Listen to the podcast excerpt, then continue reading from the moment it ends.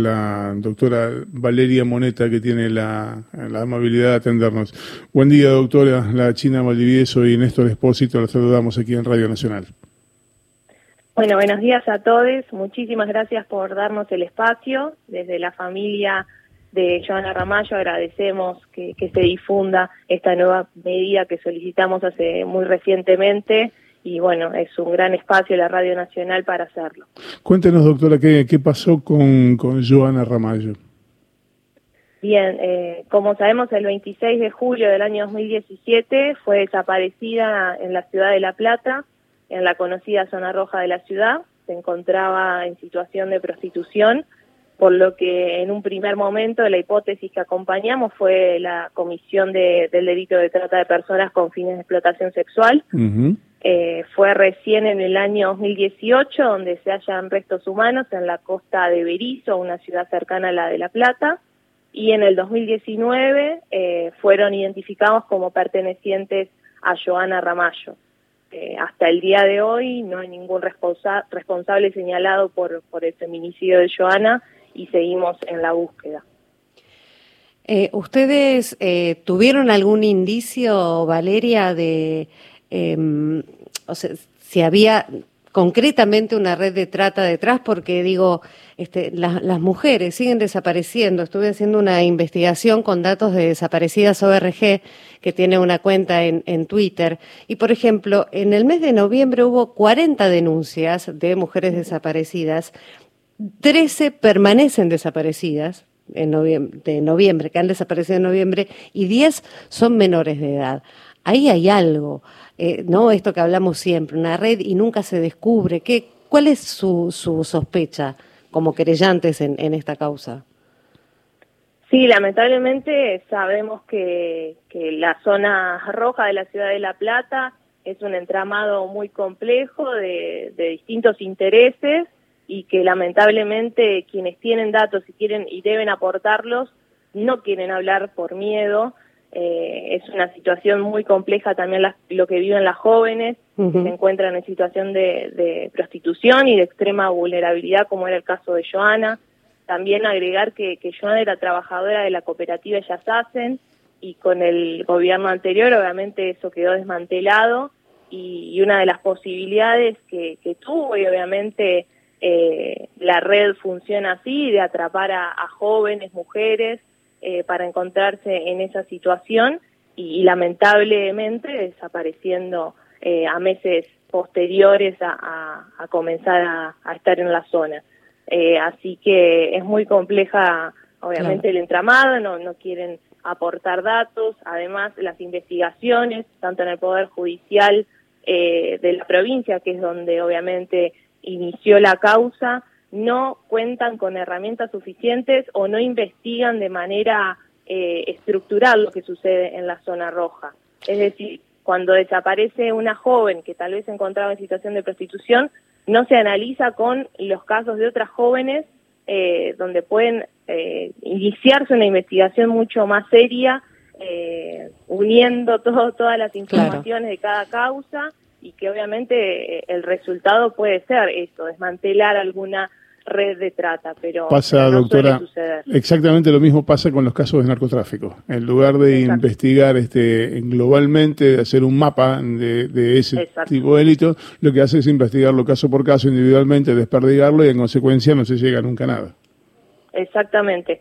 Nosotras en la causa venimos trabajando también con la doctora María Inés Lopisi, eh, con la doctora Silvina Perugino, hace desde el día uno acompañamos a la familia eh, y lo que vemos es eso, muchas irregularidades en la causa que tramitó eh, durante la, justicia provincial, luego el pase obviamente a la justicia federal, pero obviamente vemos muchas irregularidades, analizamos los más de 40 cuerpos de expedientes y, y hoy estamos solicitando nuevas medidas que en ese momento se debían haber solicitado y no se hicieron. Justo eh, te iba a preguntar, Valeria, si se pudo reconstruir, ¿no? Si se pudieron reconstruir los últimos días antes de la desaparición de Joana. Sí, lo, lo último que sabemos son a través de cámaras eh, de comercios eh, de la zona. la última vez que se la ve es en Uni 63 por la tarde de ese 26 de julio. Eh, a partir de allí y a partir de investigaciones eh, a partir y de las fuerzas que, llevaban la causa, eh, lo que se pudo ver por testimonios es que se la habían visto por otras zonas de la ciudad de La Plata, pero nunca con ninguna información concreta que pueda dar con el paradero de ella.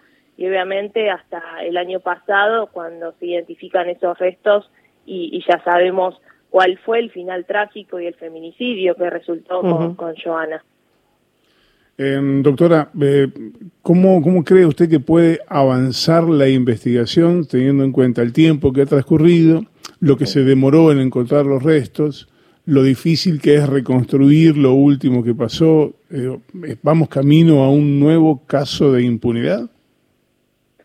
Lamentablemente, hasta el día de hoy no hay, como decía, no hay responsables eh, señalados por, por el feminicidio de Joana. Eh, nosotros continuamos con la hipótesis del delito de trata de personas.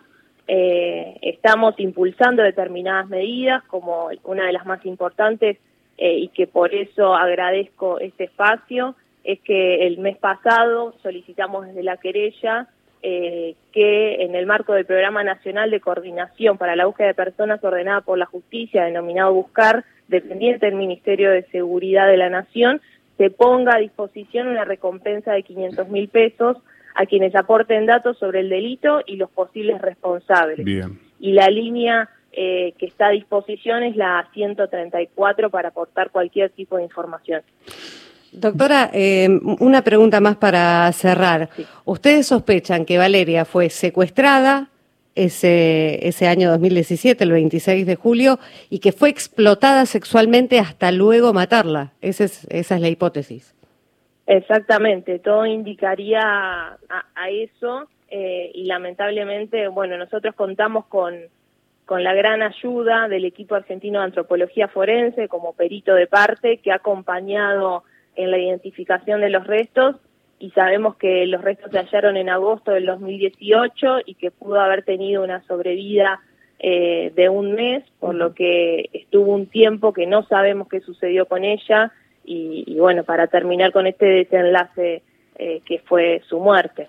Doctora, mil gracias por haberlo contado, muchas gracias por habernos atendido y obviamente tiene los micrófonos abiertos para que cualquier novedad que surja podamos contarlo. Bueno, les agradezco muchísimo el espacio a Néstor eh, y a Radio Nacional y bueno, comunicadores y comunicadoras están comprometidos con este tipo de causas que, que obviamente ayudan a la búsqueda de la verdad. Era Valeria Moneta, abogada querellante de la familia de Giovanna Ramallo, desaparecida hace más de tres años y todavía este, intentando saber por qué la mataron, quiénes la mataron y cómo la mataron.